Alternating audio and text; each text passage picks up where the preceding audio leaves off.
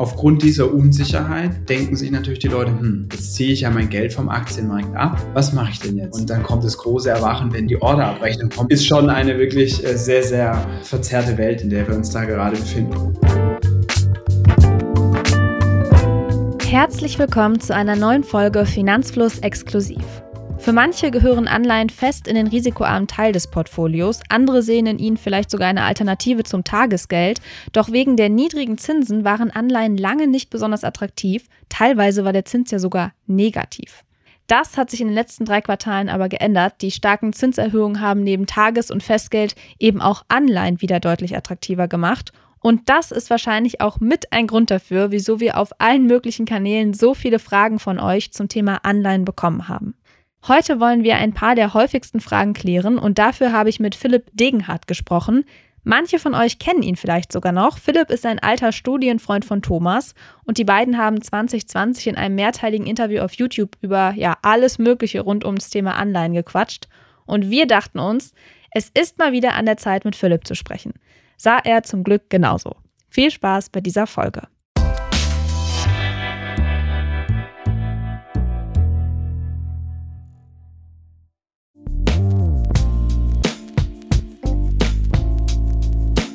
Hallo Philipp, schön, dass du heute Zeit und Lust hattest, mal wieder mit uns hier über das Thema Anleihen zu quatschen. Hi Julia, immer wieder gerne und ich freue mich, dass ich doch nach äh, einiger spannender Entwicklung auf dem Anleihemarkt äh, mal wieder was sagen darf. Genau, du warst schon mal bei uns zu Gast, beziehungsweise du warst bei Thomas im Video zu Gast. Das ist schon fast, das ist schon zwei Jahre her. Und ähm, da habt ihr schon sehr, sehr viele Fragen rund um das Thema Anleihen beantwortet. Warum kannst du das denn überhaupt? Also was zeichnet dich als unseren Anleihenexperten aus?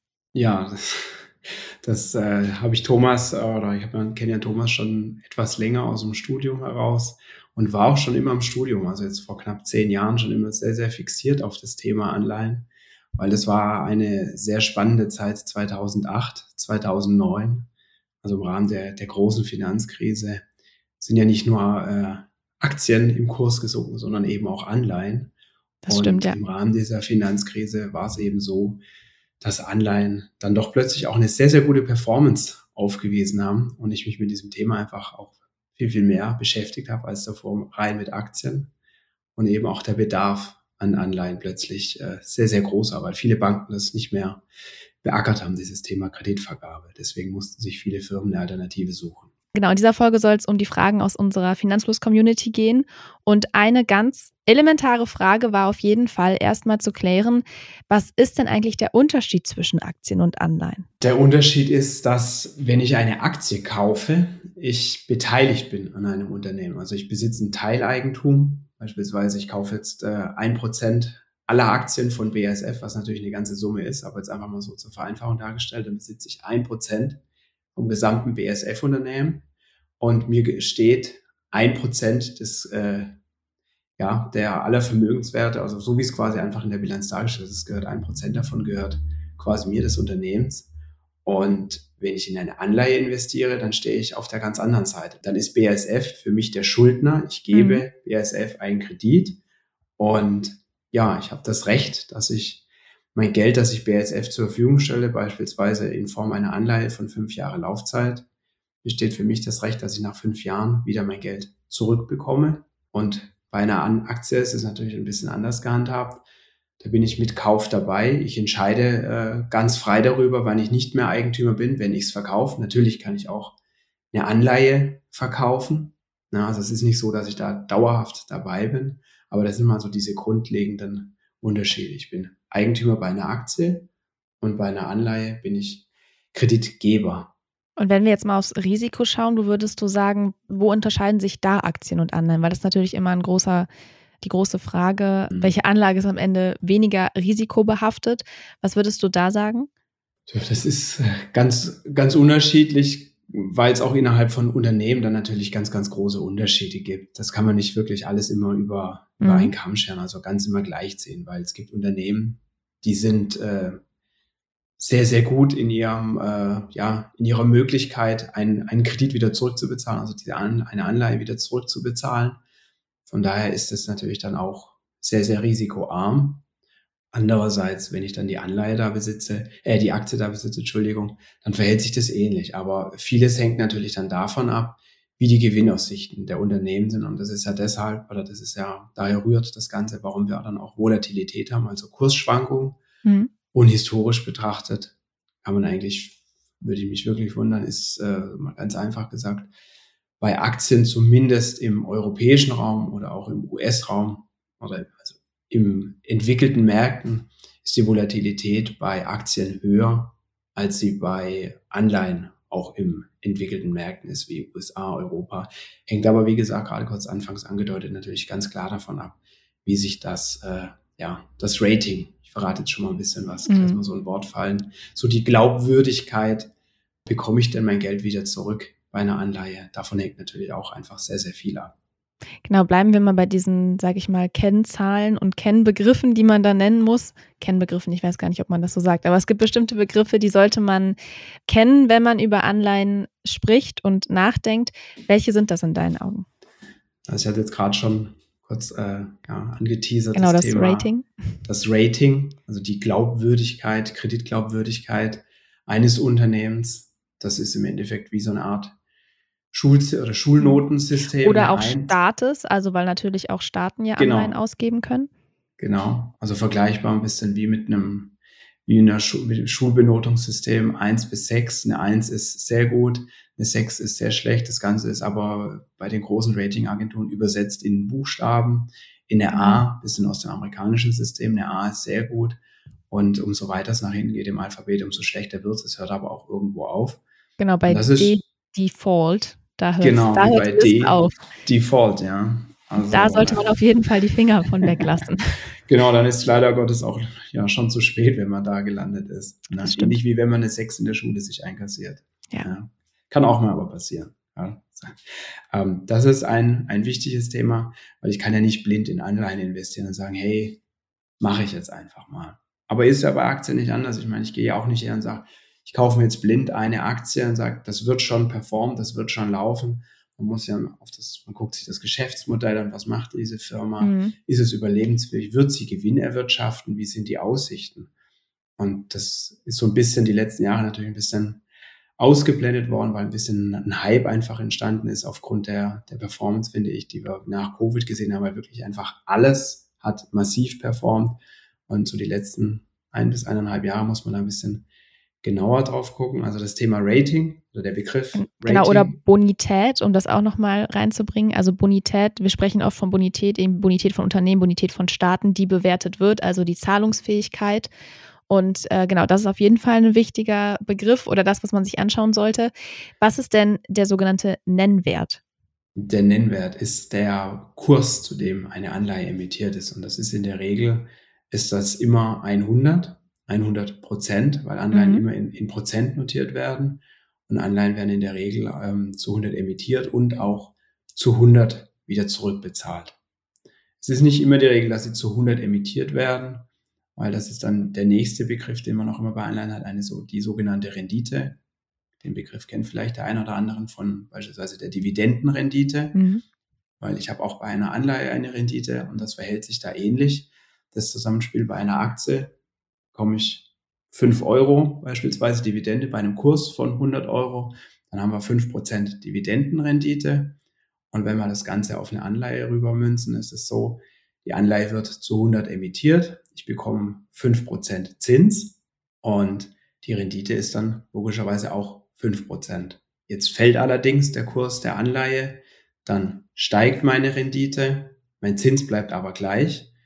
Und das verhält sich das mache ich jetzt so der Einfachheit halber dieses Beispiel, weil wir sehen es dann bei einer Aktie, ist es dann eben auch so. Die Dividende ändert sich dann ja auch nicht von äh, 5 Euro auf 4,90 Euro. Natürlich, es ist nicht immer fix, wie viel Dividende kommt, aber kurz vor einer Hauptversammlung gibt es dann da doch schon immer eine Evidenz, in was für eine Richtung es eben geht. So drei bis vier Monate vorher. Das ist bei einer Anleihe eben nicht so. Da wird wirklich von Anfang an gesagt, lieber Anleihegläubiger, vielen Dank für dein Geld. Dafür, dass du uns Geld leist, bekommst du jetzt die nächsten fünf Jahre 5 Prozent.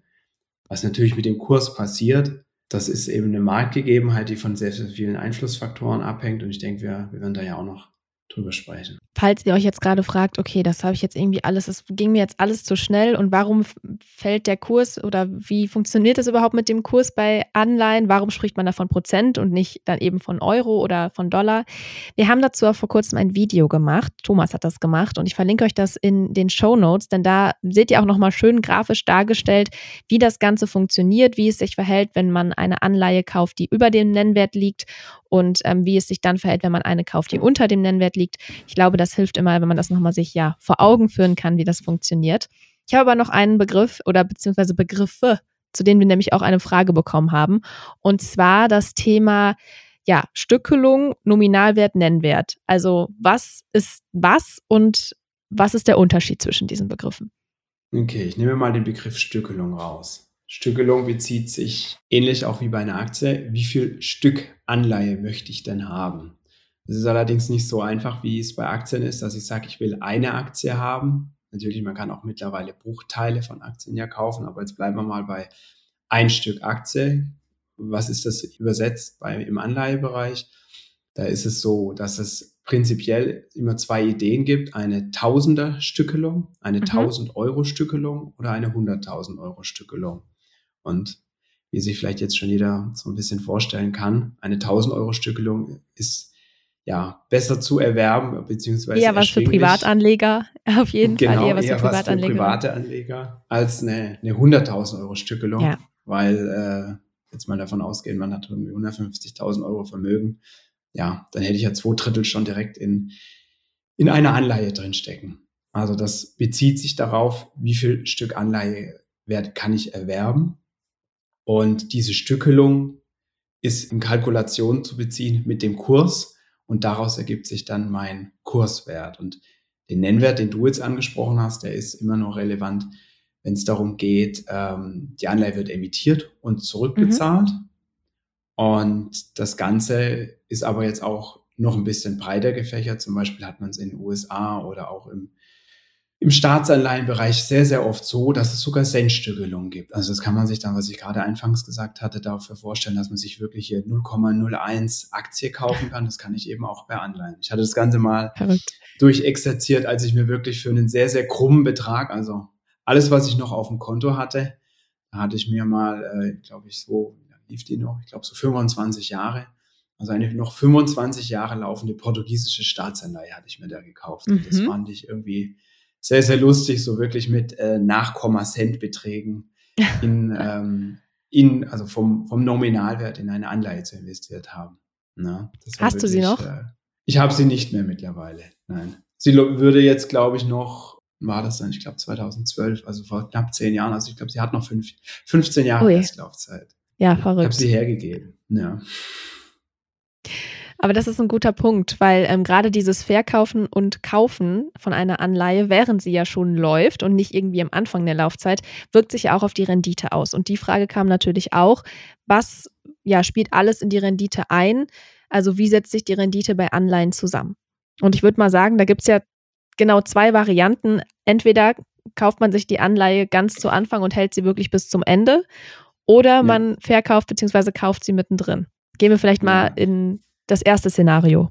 Ja, das äh, habe ich selbst bislang nur sehr, sehr selten gemacht. Bei diesem Beispiel, das ich gerade gegeben habe, habe ich es äh, hab auch nicht so gemacht. Da bin ich mittendrin eingestiegen. Aber lustigerweise war jetzt letzte Woche oder vorletzte Woche hat Porsche eine Anleihe emittiert über knapp fünfeinhalb Jahre Laufzeit.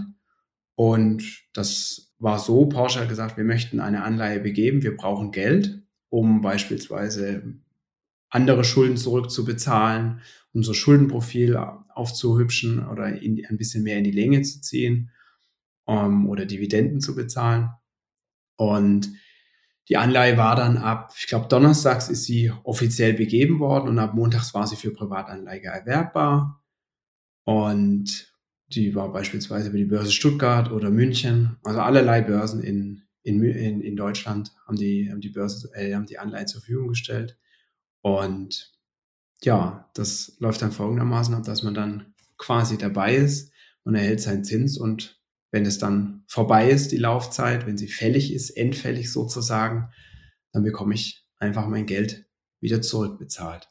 Was man natürlich auch nicht vergessen darf, ähm, während der Laufzeit, dass natürlich dann auch immer Abgeltungssteuer zu bezahlen ist, zumindest hier bei uns in Deutschland, was natürlich dann auch immer davon abgeht. Also das verhält sich wirklich auch eins zu eins, jetzt bringe ich so oft dieses Beispiel, gegenüber der Dividende, das verhält sich da nicht mhm. anders. Also hast du da auch zugeschlagen bei der Porsche-Anleihe? Nee, da, da habe ich nicht zugeschlagen, weil es. Nicht äh, zugeschlagen? Nee, da habe ich nicht zugeschlagen. Ich meine, es ist natürlich ein Emittent. Äh, wird sich ja jeder denken, wow, wow, eine Porsche-Anleihe, das, das ist ja schon nicht schlecht. Ich weiß jetzt nicht, was so die, die Dividendenrendite wäre, wenn ich mir eine Porsche-Vorzugsaktie kaufen würde. Ich bin mir immer so ein bisschen überfragt. Ich weiß gar nicht, wie viele Porsche-Aktienarten es gibt. Inhaberaktien, Vorzugsaktien oh, bei VW. Weiß ich spontan weiß jetzt auch nicht. nicht. weiß ich es auch nicht so ganz genau. Aber natürlich äh, ist es durchaus attraktiv. Beispielsweise hatte ich es meinen, meinen Brüdern ich auch so ein bisschen drüber gesprochen, weil ich es gesehen mhm. hatte und gesagt, hey, wenn ihr für die nächsten fünfeinhalb Jahre Geld anlegen wollt, ihr bekommt so circa, also der, der Zins, jetzt kommen wir doch ein bisschen ins Detail gehen, liegt wirklich bei 4,5 Prozent. Genau. Die Rendite ist allerdings etwas geringer, weil die Anleihe ist im Kurs gestiegen. Da, da, kommen wir ja gleich noch dazu. Vorher würde ich noch ganz kurz auf dieses zweite Szenario gucken wollen. Also ja. wenn man dann eben eine Anleihe kauft, die schon läuft, also wenn man einsteigt. Wie wirkt sich das, du hast gerade schon gesagt, wenn man jetzt sich die Porsche-Aktie nämlich kaufen würde, eine Woche später, weil der Kurs schon gestiegen ist, würde sich das auch auf die Rendite auswirken. Warum? Genau, also wenn ich diese Porsche-Anleihe dann, dann jetzt erwerbe, ist es so, dass ein Preis wird ja gemacht aus Angebot und Nachfrage. Wenn mhm. die Nachfrage sehr, sehr groß ist, dann steigt ja. natürlich auch der Kurs. Genau. Und das verhält sich dann folgendermaßen, dass beispielsweise die Anleihe, die wurde, glaube ich, zu knapp ähm, 99,70 Cent um den Dreh begeben, also knapp, das war der Nennwert, 99,70 und sie ist knapp unter 100 emittiert worden und sie ist aufgrund der Nachfrage im Kurs gestiegen. Die Anleihe wurde so emittiert, dass auch wirklich die Rendite bei 4,6 Prozent um den Dreh lag. Und die Rendite sinkt, umso höher der Kurs der Anleihe steigt, weil ich bekomme ja am Ende die Anleihe nur zu 100 zurück. Wenn ich jetzt aber 101 beispielsweise bezahle, diese 1, die ich mehr bezahle als die 100, wie ich sie zurückbekomme, die, ja, die schmälern meine Rendite. Ich bezahle also für etwas mehr, als ich es am Ende zurückbekomme. Ist aber dahingehend, wir mal einfach, egal, weil ich bekomme ja meinen Zins.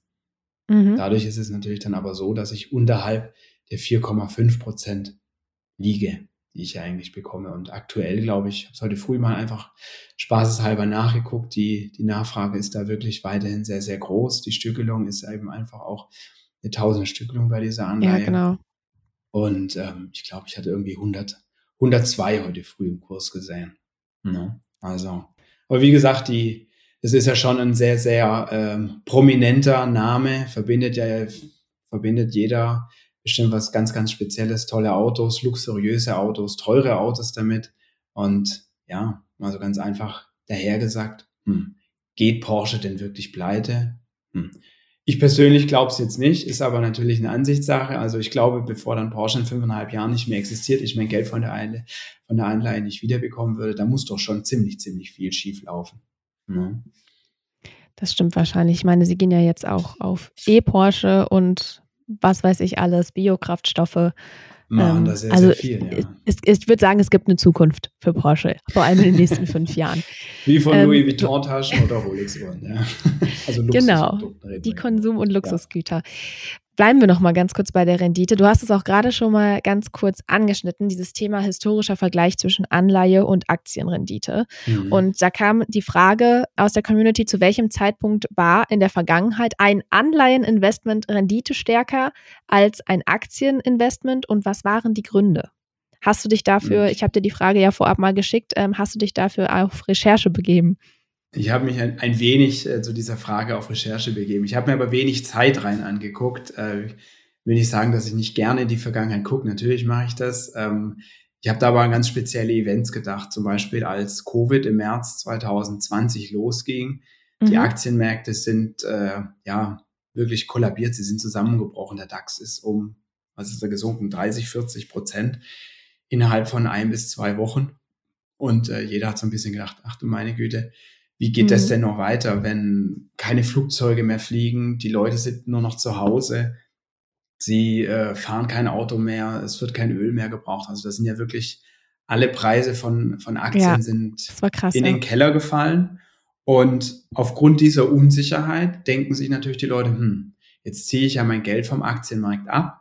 Was mache ich denn jetzt? Jetzt parke ich es bei einer Bank auf dem Konto. Hm, gut, mein, meine Bank, die kann ja auch pleite gehen. Haben wir jetzt ja auch erst äh, dieses Jahr ein paar prominente Beispiele gesehen. Ein paar Beispiele, genau. Oder auch übers Wochenende, dass da ein paar äh, Not, das lange Wochenende, dass da ein paar Notübernahmen im Endeffekt stattfinden. Und solche Investoren sagen sich natürlich dann auch, ich parke mein Geld mal in kurzlaufenden Anleihen, ne, sofern sie es eben können. Und das sind dann Zeiten, wenn ähm, Anleihen besonders stark performen, weil sobald man wirtschaftliche Unsicherheit hat, sind dann auch wieder die Notenbanken gefragt, wie eben auch nach der großen Krise 2008, 2009, die durch ihr Eingreifen, wenn sie die Zinsen senken, eben äh, die Rendite nach unten treiben. Ja, das Ganze wird so ein bisschen, so das äh, volkswirtschaftliche Zusammenhang ist dahingehend gegeben, umso billiger ein Zins ist, umso mehr würden wir beide, nehme ich jetzt einfach mal an, Jule, dass wir dann beide eben sagen, hey, ein Kredit kostet heute nicht mehr fünf Prozent, den ich aufnehmen mhm. muss, um mir beispielsweise, ganz einfach gesagt, eine Wohnung kaufen muss, sondern äh, der ist jetzt nur noch bei zwei Prozent der Zins. Ja, genial, ich spare, ich spare mir also drei Prozent. Mhm. Natürlich, ich muss immer noch zwei Prozent bezahlen, aber ist ja schon ein gewaltiger Unterschied. Und ähm, dadurch steigen dann natürlich auch wieder die, die Anleihekurse, weil die Nachfrage, gibt ja immer mehr Leute, die dann so denken wie wir beide. Mhm. Und ähm, dadurch steigt dann die Nachfrage von solchen Anleihen. Und das waren dann Zeiten, also gerade während Covid, da haben Anleihen, zumindest jetzt mal auf wirklich kurze Sicht betrachtet, sehr, sehr gut performt. Mhm. Die Renditen waren sogar teilweise negativ, insbesondere bei den Staatsanleihen. Also heißt genau. wirklich, wenn ich da Geld gegeben habe, an beispielsweise Deutschland, dass ich dann am Ende weniger zurückbekommen habe, als ich am äh, Anfang hatte. Also eine wirklich negative Rendite, aber hat so ein bisschen ja den Hintergrund, ähm, naja, soll ich es bei einer Bank aufs Konto legen und wer weiß, vielleicht gibt es meine Bank ja morgen nicht mehr. Also dann ist es ja ganz weg, mein Geld. Genau, das war so die, die Niedrigzinsphase. Da gab es tatsächlich negative Zinsen auf deutsche äh, Bundesanleihen. Ähm, grundsätzlich muss man auch sagen, dass die Rendite von risikoarmen Anleihen tendenziell wenn man jetzt mal zurückschaut, eigentlich immer niedriger als die Rendite, also war als die Rendite von ja, ja breit diversifizierten Aktiendepots ähm, oder ETFs eben, die so im Schnitt so zwischen 5 und 8 Prozent Rendite schaffen. Eben weil der Couponzins nicht so hoch ist und ja, ein höherer Zins auch immer bedeutet höheres Risiko. Also da muss, da spielt dann wieder ja. die Bonität eine Rolle. Denn die, sage ich mal, Unternehmen und Staaten, die dann, weiß ich nicht, mit den 5% Couponzins irgendwie locken, das sind dann mhm. meistens die, die ähm, in der Bonität und was die Zahlungsfähigkeit angeht, nicht so gut abschneiden. Deswegen, da sollte man immer aufpassen, auch wenn das äh, sich attraktiv anhört. Da gibt es dann wahrscheinlich einen Haken. Und genau, bei 5 bis 8 Prozent sind die Zinsen bei Anleihen jetzt immer noch nicht, also ähm, zumindest jetzt nicht, was die deutschen äh, Bundesanleihen angeht. Und deswegen kann man sagen, dass Anleihen eigentlich so auf lange Sicht eine niedrigere Rendite in den letzten Jahren ermöglicht haben als jetzt Aktien oder ETFs. Genau, aber die eine ne Schwankungs- und eine Volatilität, über die wir ja auch schon gesprochen haben, die ist natürlich bei Anleihen nicht so hoch, wie wir es ähm, ja wie wir es eben bei Aktien haben. Das ist natürlich so das Ausgleichende. Aber ist ja, gibt ja Leute, die sind einfach, wie du es gerade so schön beschrieben hast, risikoaverser unterwegs oder sie sagen sich einfach, hey, ich will mein Geld äh, nicht schwanken sehen, sondern ich will einfach stabile Erträge. Wenn es genau. dann eben zwei Prozent sind, ja, aber ich habe sie eben sicher. Und wenn ich äh, in Aktien investiere, natürlich dann auch ein bisschen auf eine Dividendenrendite gucke, sage ich ja klar, dieses Mal bekomme ich 5 Euro Dividende, aber wer weiß, ob das eben auch im nächsten Jahr noch so ist. Vielleicht gibt es dann da ja nur äh, 3 Euro Dividende. Ne? Genau, und das ist eben so, also man kann sich ja entscheiden, ob man sagt, ich möchte meinen risikoarmen Teil gerne in Anleihen anlegen. Dann ist aber eben die große Frage, wie kaufe ich eigentlich Anleihen? Also wo, wann und wie? Und die Frage kam von Anna und vielen, vielen anderen aus der Community. Große Unsicherheit, große Fragezeichen. Ist auch bei mir immer ein sehr, sehr großes Fragezeichen. Äh, wie komme ich denn eigentlich an eine Anleihe? Weil, ähm, wie ich es gerade auch kurz beschrieben hatte bei diesem Branchebeispiel, bevor eine Anleihe dann auch in, in Deutschland erwerbbar ist, es über die ING, Comdirect oder irgendwer, irgendeine mhm. andere, äh, irgendein Anleihen-Online-Broker, da vergehen immer so zwei bis drei Tage. Ähm, das hat aber nichts mit den Online-Brokern an sich zu tun, sondern die Börsenplätze, die es in Deutschland gibt, über die ich die Anleihe erwerben kann. Die, ja, die, die müssen sich freischalten dafür, dass sie, glaube ich, diese Anleihe erwerben können. Ich hatte das Ganze auch mal so ein bisschen selbst gesehen. Ich habe mein Praktikum an der Börse in Stuttgart gemacht. Und die, die Börse Stuttgart, die bezeichnet sich auch als die Privatanlegerbörse. Insbesondere natürlich im Bereich von ja, Derivaten sind ja viel unterwegs, aber auch bei Anleihen.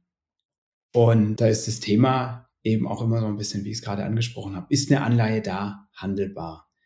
Ich denke grundsätzlich über die gängigen Online-Broker, die es in Deutschland eben ähm, ja auf dem Markt sind, ist das durchaus kein Problem, da Anleihen zu erwerben. Es gibt zum Beispiel auch auf diversen Homepages äh, Anleihefinder, da kann man sich wirklich Anleihen rausfiltern von allen möglichen DAX-Unternehmen, kann man sich das angucken, aber eben auch ganz wirklich anderen europäischen Unternehmen.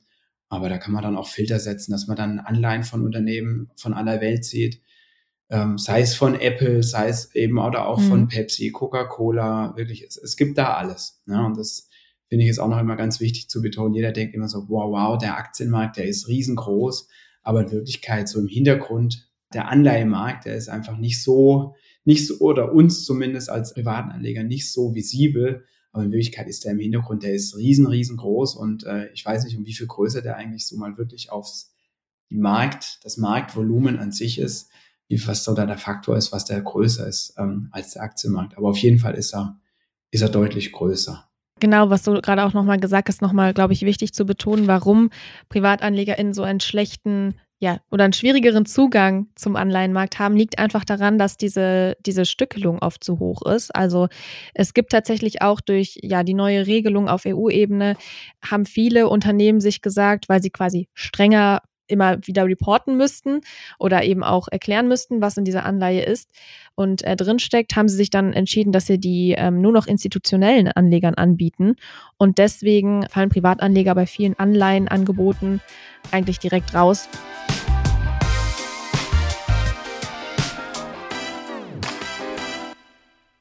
Genau, Philipp, du hast jetzt gerade von Unternehmensanleihen ganz viel gesprochen, um auch noch mal ganz kurz auf das Thema Staatsanleihen zu kommen. Ich habe mir nämlich mal angeschaut, wenn man jetzt in Bundesanleihen investieren möchte, die kaufen möchte, dann geht das eben auch nur über den Sekundärmarkt. Die Staatsanleihen werden nämlich auf dem, ja, also neu emittierte Bundesanleihen kann nämlich lediglich eine sogenannte Bietergruppe kaufen. Diese Bietergruppe heißt Bundesemission und da sind ja 32 große Banken aus dem In- und Ausland drin und die können dann eben um diese Emissionen oder können dann eben bei der Emission der Anleihen direkt äh, vorne dabei sein und dann quasi ja mitmachen bei der Auktion und den Zuschlag erhalten und erst dann können die Anleihen später dann ja weiterverkauft werden und dann zum Beispiel eben auch an Privatanleger. Also so läuft das dann bei den Bundesanleihen ab. Du hast es auch gerade schon gesagt, es gibt einige ja Online, ähm, also Banken, die ING ist dabei, Comdirect, da kann man Anleihen kaufen. Bei den Neo-Brokern sieht das ja aktuell noch ein bisschen anders aus. Also wenige Neo-Broker bieten bisher den Handel mit Anleihen an. Scalable macht das jetzt seit äh, März 2023. Da kann man zum Beispiel in Anleihen-ETFs jetzt auch oder neben Anleihen-ETFs jetzt auch in einzelne Anleihen investieren.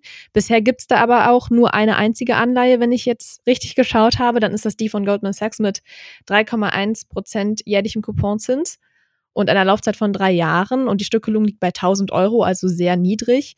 Und äh, Smart Broker bietet auch Anleihen an. Meinst du denn, der Rest wird da bald nachziehen? Ja, ich weiß es nicht so genau. Ich kann da leider, leider nicht so eine genaue äh, Insight geben oder was da so die. Also ich würde mich natürlich persönlich freuen, wenn es da einfach Möglichkeiten mhm. gibt, weil die, die Neo-Broker, die machen es eben einfach, dass das Investieren sehr, sehr attraktiv aufgrund der äh, ja, Ordergebühren einerseits und natürlich ja, auch der auf jeden Fall. ja ganz sei es vom, vom Auf, von Online-Auftritt oder eben auch von der Kommunikation an sich, das, das ist einfach viel, viel schöner, als es bei anderen Banken läuft. Und ich weiß ehrlich gesagt nicht so genau, wo, woran da der Haken ist. Ist es nicht so attraktiv?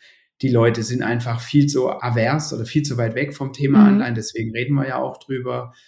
Ich meine, klar, die letzten fünf Jahre mal einfach pauschal gesagt, ja, Anleihen, was habe ich damit verdient, wenn ich jetzt, äh, das haben wir ja gerade vorhin über so ein bisschen historische Vergleich gesprochen, wenn ich eine Tesla-Aktie hatte vor fünf Jahren gegenüber äh, einer Tesla-Anleihe, die es eben auch gibt, da schlägt natürlich die, die Rendite von einer Tesla-Aktie äh, die Anleihe um Weiten. Ja, und das ist eben mhm. auch genau das, was es, glaube ich, dann bei Neobrokern ausmacht, dass die Leute da viel, viel mehr auf die Aktie schauen. Und ich finde dieses Beispiel, was du da gerade gesagt hast, ich, vielleicht ist es so, so der, der Door-Opener von denen, um das einfach mal auszutesten. Was geht mhm. da? Wie ist das Interesse da? Ich meine, 3,1 Prozent für drei Jahre ist natürlich was, was schon sehr, sehr attraktiv ist. Aber ich denke, der eine oder andere weiß, 3,1 Prozent äh, kriege ich natürlich auch aktuell einfach auf einem mhm. Tagesgeld. Wenn jetzt auch nicht für die nächsten drei Jahre mir das garantiert ist. Aber genau. äh, ist halt schon was, äh, was man einfach dagegen halten muss. Genau, ist vielleicht auch genau ähm, was, was uns zur nächsten Frage bringt, und zwar von Jana. Die wollte nämlich gerne wissen, was sind relevante Vergleichskriterien? Also wie wichtig ist die Laufzeit und auf welche Kosten muss man bei der Auswahl von Anleihen hm. achten? Halte ich es mal direkt einfach neben Tagesgeldkonto. Da sehen wir ja aktuell sehr, sehr viele Angebote im Bereich von zweieinhalb bis, ich glaube, was ist das höchste, 3,1 Prozent aktuell, dass man das sieht, okay, da sind die Zinsen jetzt für drei bis sechs Monate garantiert. Hm, jetzt würde ich mir eine Anleihe kaufen, die läuft noch sechs Monate da muss für mich die Anleihe wirklich, äh, die Rendite der Anleihe schon so bei, sage ich mal, fünf bis acht Prozent stehen, weil ich habe ja noch ähm, ja, Transaktionskosten, die ich nicht vergessen darf, wenn ich sie auch nur einmalig habe, also bei Kauf, weil ich würde genau. sie dann bis zur Fälligkeit halten, also bis diese sechs Monate rum sind. Aber du hast es ja vorhin so schön gesagt, äh, ja, warum gibt's denn dann bei einer Anleihe mit so kurzer Laufzeit so viel Rendite? Das ist ja, es gibt ja nichts geschenkt hm. und von daher muss man da drauf gucken. Und daher denke ich, wenn man in eine Anleihe investiert, sollte man schon wirklich äh, im längeren Laufzeitensegment suchen, weil ansonsten, äh, ja, die, meine Transaktionskosten fressen einfach die Rendite auf, zumindest mhm. wenn ich, äh, wenn ich es auch, wenn ich es nur einmal, ein, ein Einmal-Investment betreibe, also wenn ich es kaufe und dann warte bis zur Fälligkeit, dann kommen wir ähm, passenderweise auch zu der Frage, was man denn eben nicht tun sollte. Also welche Fehler man speziell als Anfänger beim Kauf von Anleihen vermeiden sollte. Und da würde ich auf jeden Fall sagen, das, was wir auch schon angesprochen hatten, immer auf die Bonität von Unternehmen achten. Also wie gut schneiden die ab? Sind sie zahlungsfähig? Nicht nur Unternehmen, sondern grundsätzlich die der Emittenten ähm, von Anleihen. Und ähm, das ist auf jeden Fall ein Punkt. Welche Punkte kommen denn deiner Meinung nach noch dazu? Ja, ich hatte vor eingangs das Thema Anleihefinder oder einfach Suchmaschinen auf, sei es Finanzennet oder ganz andere Plattformen erwähnt. Da sollte man sich nicht immer davon blenden lassen von hohen Renditen. Also wenn da jetzt steht 50, 50 ist die Rendite, so ein bisschen drauf gucken, woher kommt es dann. Das sind so meine Erfahrungen, die ich dann gemacht habe bei Anleiheinvestments, gerade wenn es um kürzere Laufzeiten geht, dass die Rendite da oftmals doch dann recht hoch ist. Das kann damit zusammenhängen, dass irgendwie gerade ein falscher Kurs für die Renditeberechnung in, in, der, in der Art Suchmaschine hinterlegt ist und wo man auch immer unbedingt drauf gucken sollte, ist, ähm, ist die Anleihe denn in Euro? Ich gehe jetzt mal davon aus, dass sehr, sehr viele, die, die hier zuhören oder die sich das anhören, dass denen ihre Basiswährung eigentlich immer Euro ist, also die Währung, mit der sie investieren. Mhm. Nicht, dass man hier jetzt beispielsweise äh, aus Versehen eine Anleihe in brasilianischen Real kauft, also heißt in brasilianischer Währung und äh, dann plötzlich denkt, boah, wow, jetzt bekomme ich da zehn Prozent Rendite. Ähm, und dann kommt das große Erwachen, wenn die, wenn die äh, Abrechnung, die Orderabrechnung kommt, dann denkt, hm, warum wurde denn jetzt mein Geld in meine Euros in Real gewechselt? Äh, das äh, ja kann, kann ziemlich schmerzhaft sein, mhm. ähm, weil da sich die Banken natürlich auch immer bisschen, äh, ja, sich das ganze Service natürlich bezahlen lassen. Ne? Also das, das finde ich ganz wichtig auf die Währung gucken, auf die Stückelung. Ja, ich glaube, das ergibt sich dann spätestens bei der Ordereingabe, weil das System schluckt jetzt nicht, wenn ich da sage, ich will für 1000 Euro kaufen und es gibt nur ab einer 100.000 Stückelung was, da blockiert das System. Die Bonität hattest du erwähnt und das Thema Laufzeiten natürlich. Ähm, in, also die Entscheidung ist natürlich, glaube ich, aber auch schon vor dem Investment gefallen. Wie lange will ich denn jetzt mein Geld, Geld binden? Ja, darin. Was aber nicht heißt, dass ich es ja nicht verkaufen kann, weil das finde ich ist immer ganz, ganz wichtig zu betonen, weil viele Leute denken, glaube ich, immer, wenn ich eine Anleihe kaufe, ja, dann komme ich da ja gar nicht mehr raus. Nee, so ist es nicht. Also wirklich, ich kann das genauso easy, wie ich es kaufen kann, kann ich es auch verkaufen. Mhm. Ja.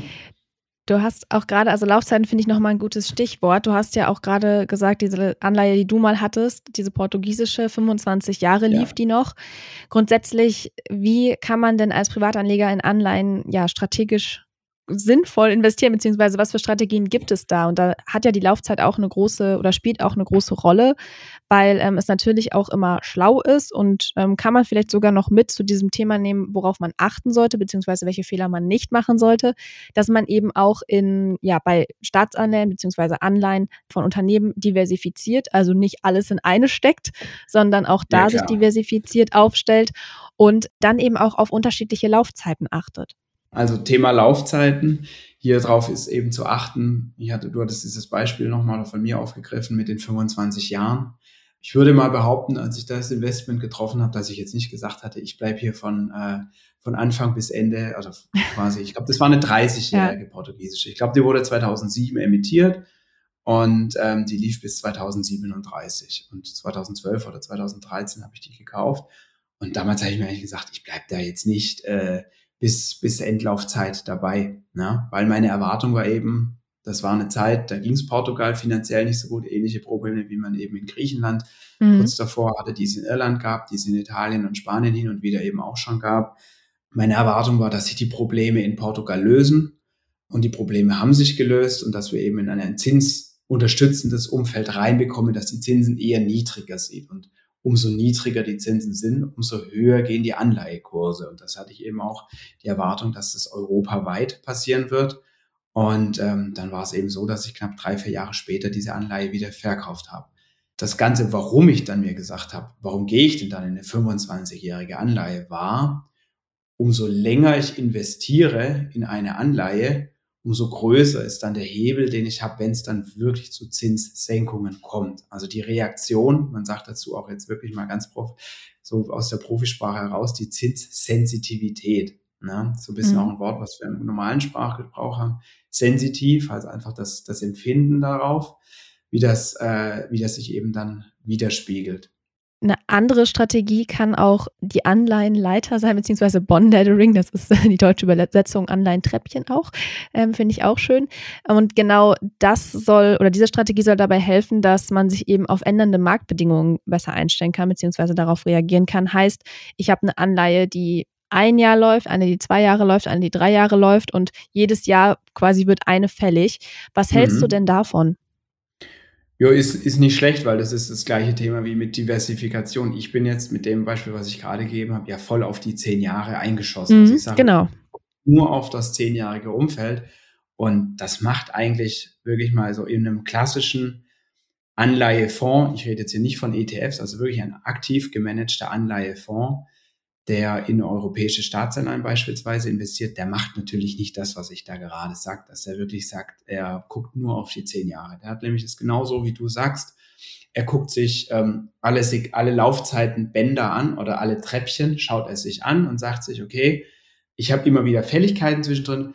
Nichtsdestotrotz hat er natürlich seine Strategie, wie auch in einem aktiv gemanagten Aktienfonds, wo er sagt, hey, das Thema E-Autos ist jetzt Modell, also ist jetzt wirklich da, das ist da, die Welle, die will ich mitreiten und das Thema wird riesig abgehen und alle E-Auto-Aktien werden richtig wirklich, die werden äh, sehr, sehr stark performen. Also bilde ich eher mal ein Übergewicht in E-Auto-Aktien und genauso fällt es dann eben auch in einem Anleihen, Anleihenfonds, wo wir dann auch eben sagen, jetzt gehe ich schwerpunktmäßig auf die zehn Jahre. Also ich lebe, ich mache das Treppchen besonders groß im zehnjährigen Bereich aber kann dann natürlich auch noch zusätzlich sagen, ähm, ich kaufe mir Emittenten rein, die äh, besonders attraktiv sind. Also du merkst, man kann da bei einem Anleihenfonds mhm. äh, noch viel, viel mehr machen als, äh, als bei einer Aktie. Und äh, jetzt habe ich es ja quasi durch die Blume gesagt, warum ich natürlich auch Anleihen ja viel, viel interessanter finde als, als reine Aktien.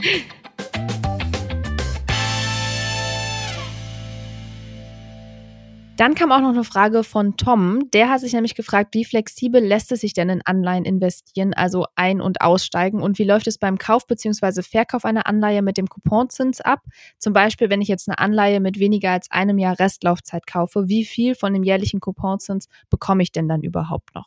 Mir steht immer so viel zu, wie lange ich auch dabei bin. Ja, wenn ich jetzt äh, mhm. einen Tag vor Zinszahlung, also vor jährlicher Zinszahlung beispielsweise aussteige, dann stehen mir eben nur ja, das, das Jahr minus ein Tag zu, aber von daher ist es äh, vollkommen flexibel, wie man raushört, weil ich kann rein und rausgehen, wann ich möchte. Mir steht aber natürlich nur für diese Zeit auch der Zins zu, für die Zeit, in die ich in die Anleihe investiert bin. Ich muss natürlich demjenigen, dem ich die Anleihe abkaufe, bis zu diesem Zeitpunkt den Zins bezahlen und derjenige, an den ich äh, verkaufe, der ähm, von dem bekomme ich das natürlich dann eben auch, ne, diese Periode. Aber das wird alles über die Börsen entsprechend abgewickelt, also muss man sich um nichts weiter kümmern.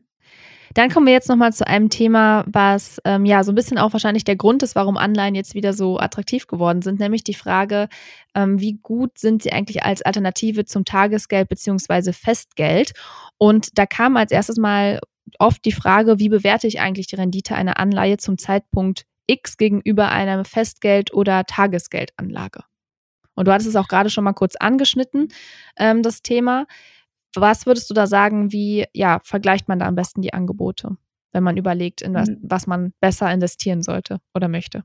Die wichtigste Kennziffer, die haben wir jetzt ja schon sehr viel gesprochen, ist einfach an die, die Rendite, über die wir sprechen. Und mhm. wir müssen uns natürlich dann angucken bei einem Tagesgeld. Ja, täglich verfügbar. Ich kann da mein Geld jeden Tag abziehen. Und bei einer Anleihe kann ich das natürlich schon auch.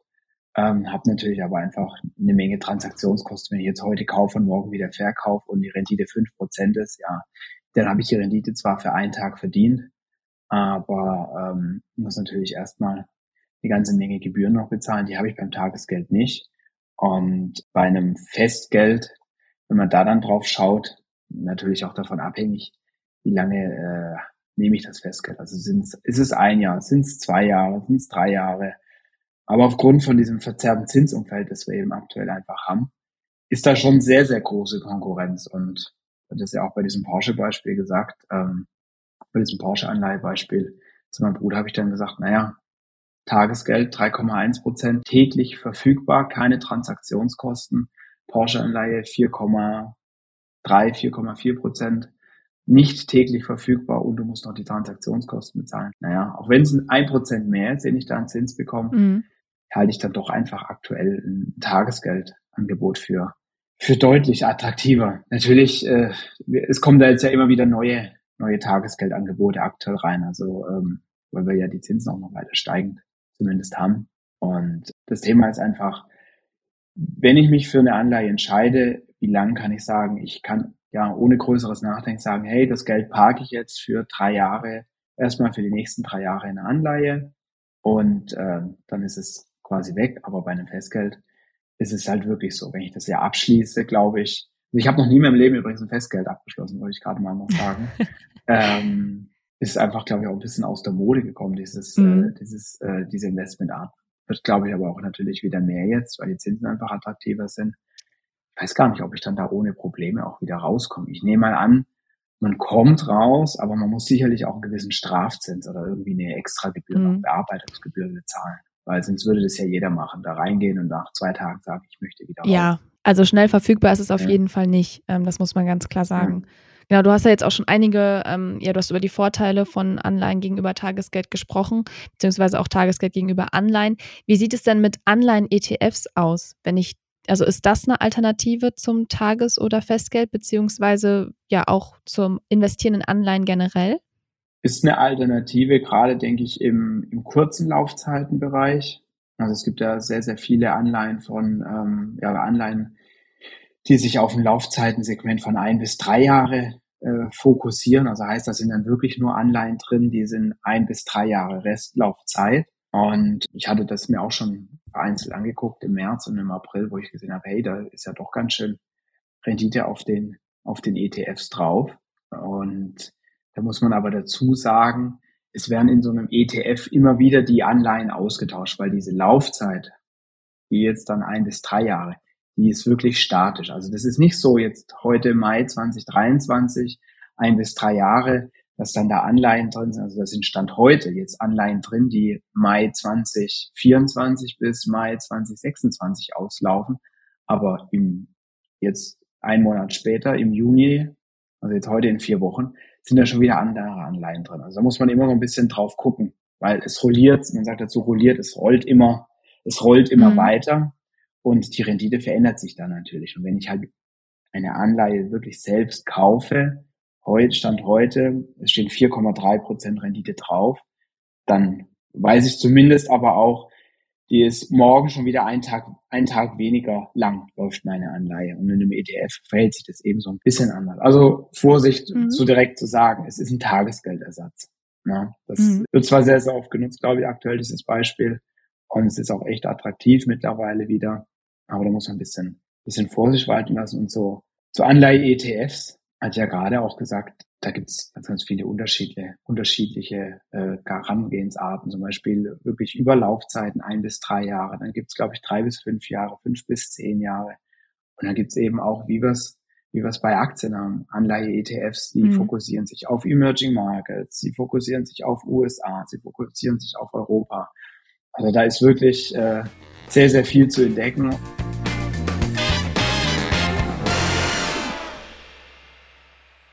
Kommen wir jetzt zum Thema Zinsentwicklung. Es ist eben so, dass die Kurse von Anleihen fallen, wenn die Zinsen steigen, weil natürlich die Anleihen, die dann auf dem Markt sind, unattraktiver sind im Gegenzug zu denen, die dann mit dem höheren Couponzins emittiert werden. Und genau, das haben wir aktuell. Deswegen, ja, zehnjährige oder bestehende laufende Anleihen, die schon auf dem Markt sind und eben schlechter verzinst werden, sind jetzt natürlich unattraktiv im Gegensatz zu denen, die jetzt eben neu ausgegeben werden. Und ähm, aktuell, ja, hast du mir auch schon im Vorgespräch gesagt, wir befinden uns gerade in einem sehr verzerrten Zinsumfeld, was Anleihen angeht. Also es, es wird auch von der inversen Zinsstruktur gesprochen. Und dazu haben wir ähm, eben auch diese Frage bekommen, warum bekomme ich denn momentan für eine zweijährige Anleihe mehr Zins als für eine zehnjährige Anleihe. Ist schon eine wirklich äh, sehr, sehr verzerrte Welt, in der wir uns da gerade befinden. Und für mich auch, ich habe das so auch noch nie, noch nie miterlebt, weil es ist einfach komisch. Ich meine, wenn ich jetzt dir Geld leihen würde und sage, hey, Juli, du bekommst jetzt von mir 10 Euro, äh, ich mhm. hätte sie gerne aber morgen zurück. Und dann sage ich ja, ach ja, komm, morgen wird die Juli ja jetzt nicht pleite sein und wird mir nicht die 10 Euro zurückgeben können. Also sage ich jetzt mal, ich will 0,5% Zins dafür haben. Na, wenn ich jetzt aber sage, äh, du gibst mir die 10 Euro in einem Jahr wieder, dann sage ich, hm, ja, wer weiß, vielleicht äh, ist er ja in einem, in einem Jahr äh, pleite und hat nicht mal mehr die 10 Euro.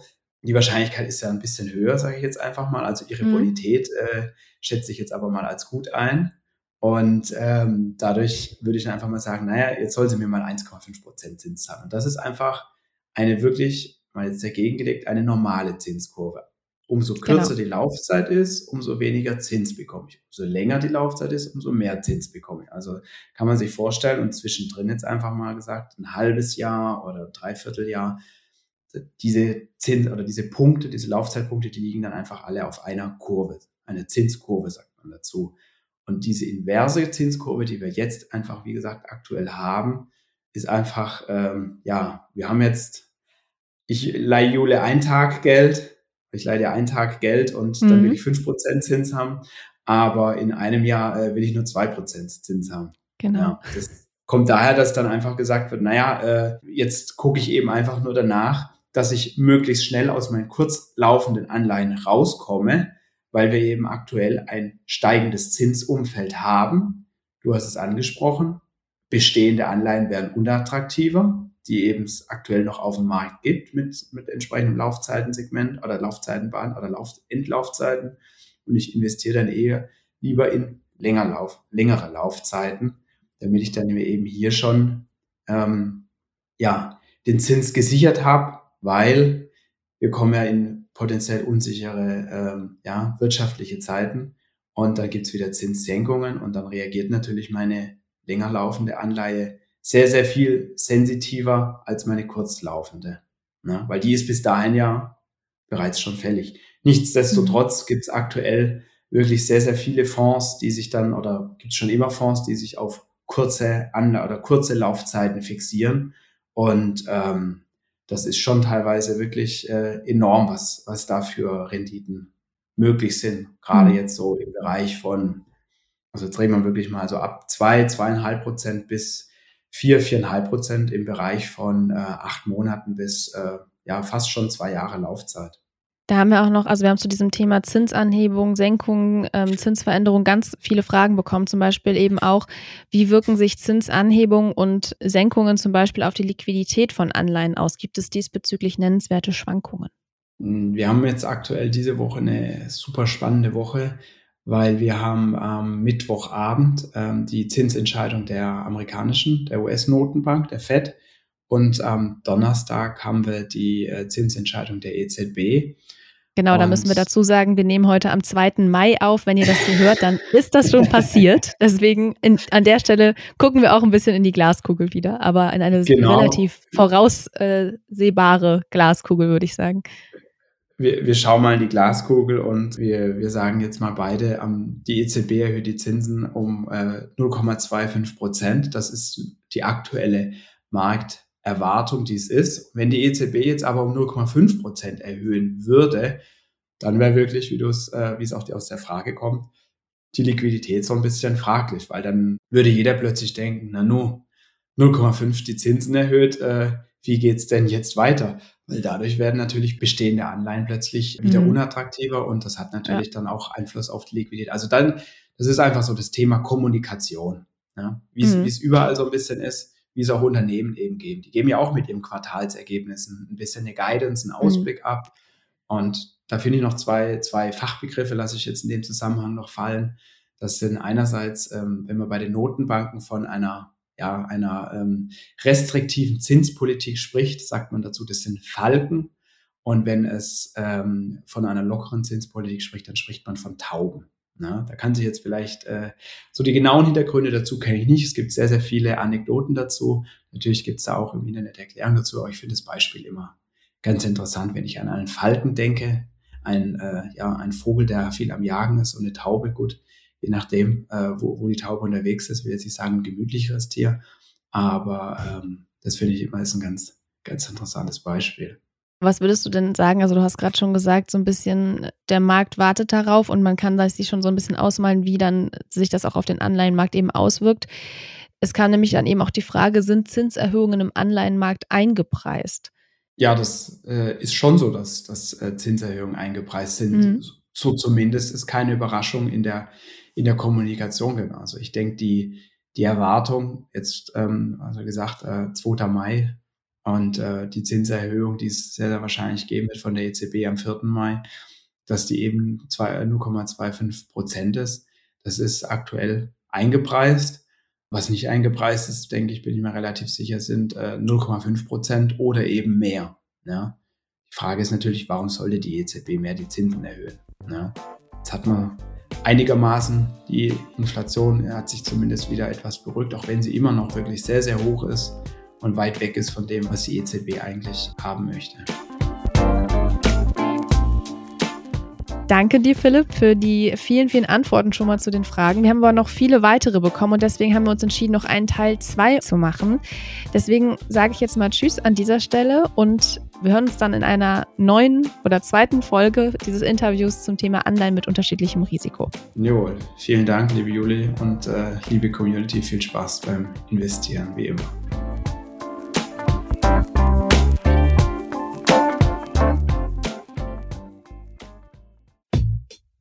Das war's schon wieder mit dieser Podcast-Folge. Ich hoffe, sie war interessant für dich und du konntest vielleicht sogar etwas Neues mitnehmen.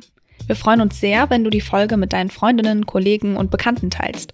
Bewerte den Podcast auch gern bei Apple Podcast oder auf Spotify. Und natürlich freuen wir uns, wenn du Finanzfluss hier und auf unseren anderen Kanälen folgst. Die Links dorthin und alle wichtigen Verweise aus dieser Folge findest du in den Show Notes. Danke fürs Zuhören. Bis zur nächsten Folge.